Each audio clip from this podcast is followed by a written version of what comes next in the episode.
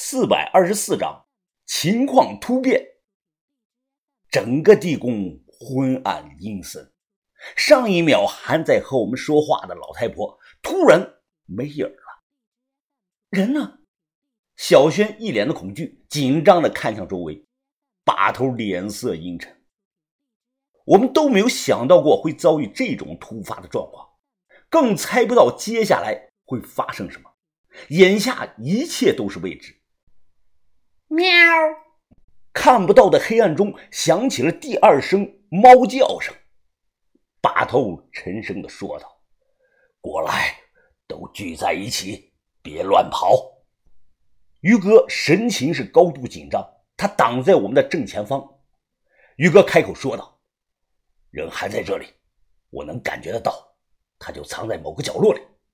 云峰，你眼神好，能不能看到他？”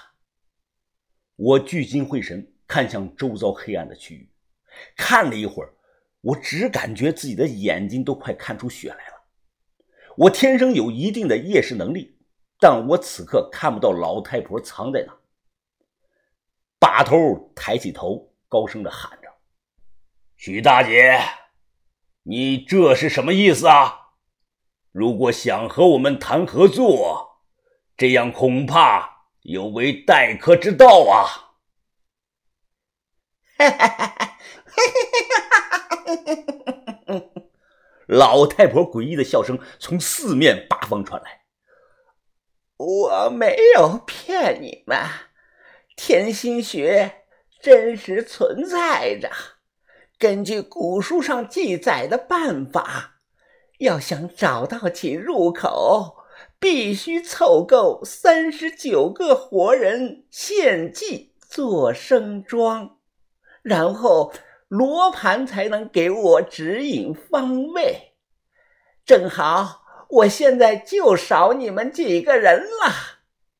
把头看着黑暗，大声的说道：“这些年来，你对吕文德墓的执念太深了，来水汇合。”水聚天心，只要我们找到来水，就能顺着水源找到大墓。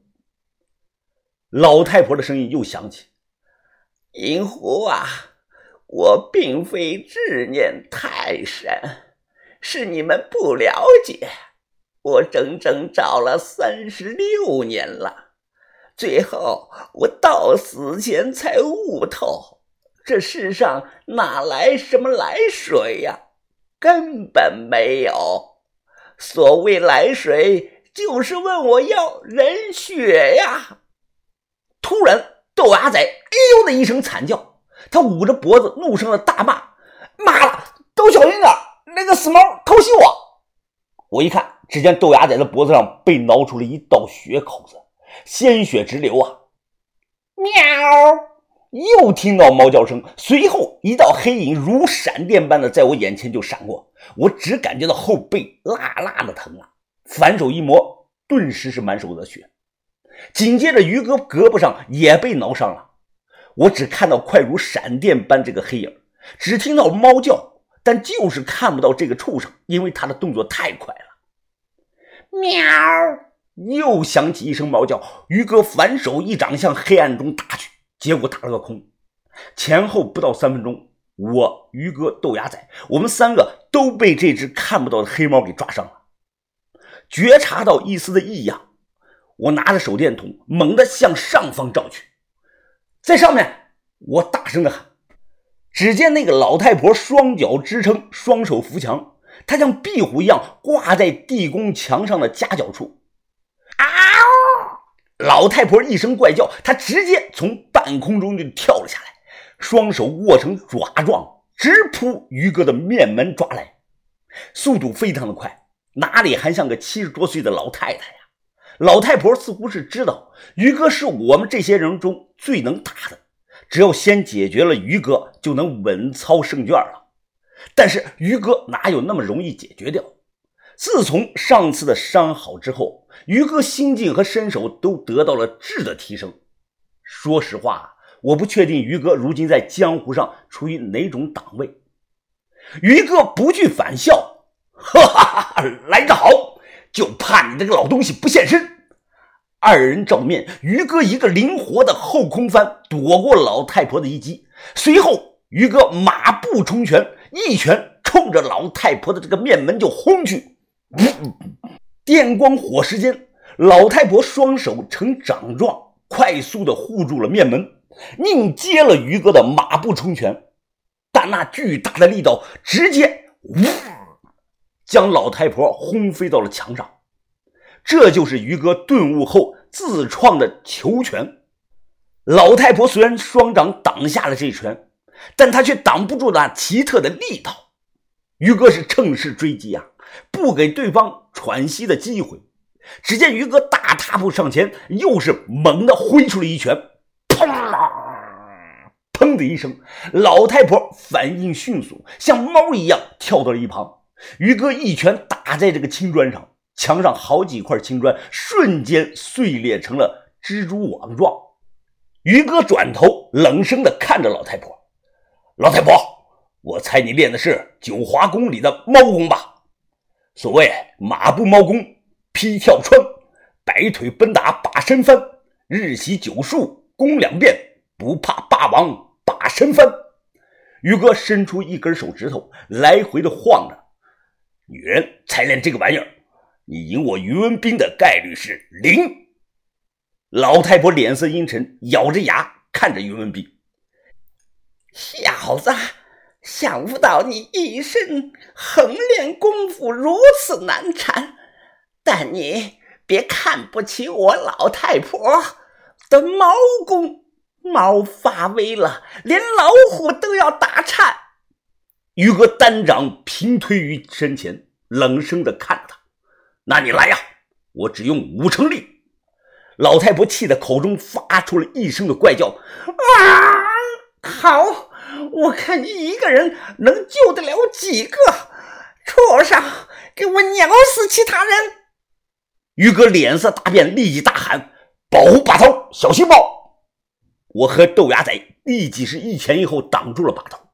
小轩握紧玛瑙刀，满脸的紧张。喵！很快，只见那只黑猫叫着从黑暗中走了出来。隔着一米多的距离，我们三个人一猫就这么对峙着。这个畜生速度太快，我们都不敢轻举妄动。那边老太婆被于哥给盯死了，他时刻防备着于哥出手。见自己养的黑猫不听话，老太婆急得大骂呀：“畜生！我让你动手，你难道听不懂我的话？”废话，死老太婆！猫是猫，人是人，猫怎么能听懂人的话呢？小轩说完这句话，直接蹲到了黑猫的面前。小轩伸出手，小心翼翼的叫道：“小猫咪，过来，来我这里。”过了三秒钟，这个猫走了过来，用自己的脑袋蹭着小轩的手。小轩轻抚他的脑袋，这个黑猫闭着眼睛是一动不动，似乎很是享受。哈哈哈哈哈！老太婆，现在你最仰仗的黑猫都不再听你的话了，还想害我们？你拿什么跟我们斗？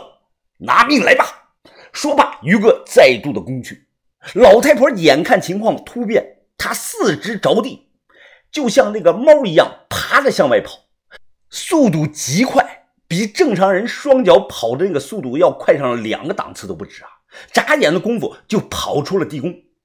于哥，别让他跑了！我大声的喊。于哥准备跑去追，结果被把头喊住了。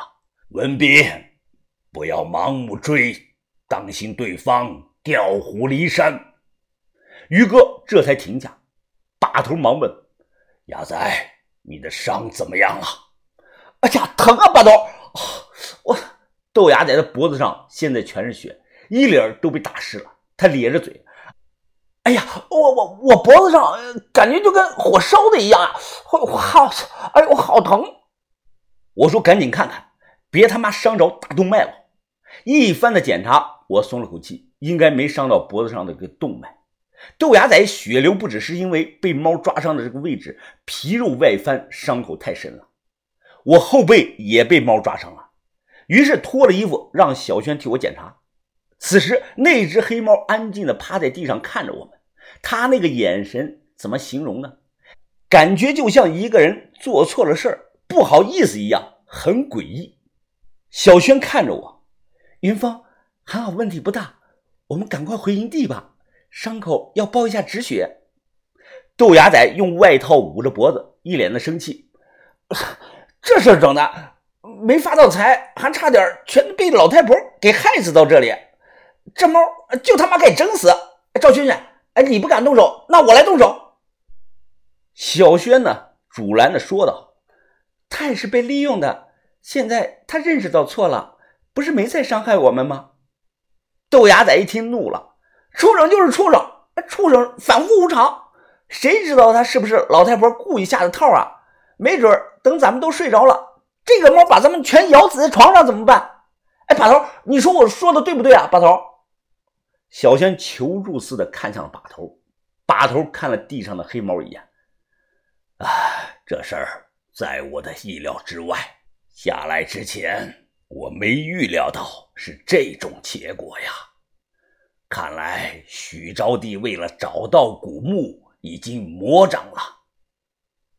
我问接下来怎么办？老太婆跑了，她在暗，我们在明，她一定还会对我们伺机动手。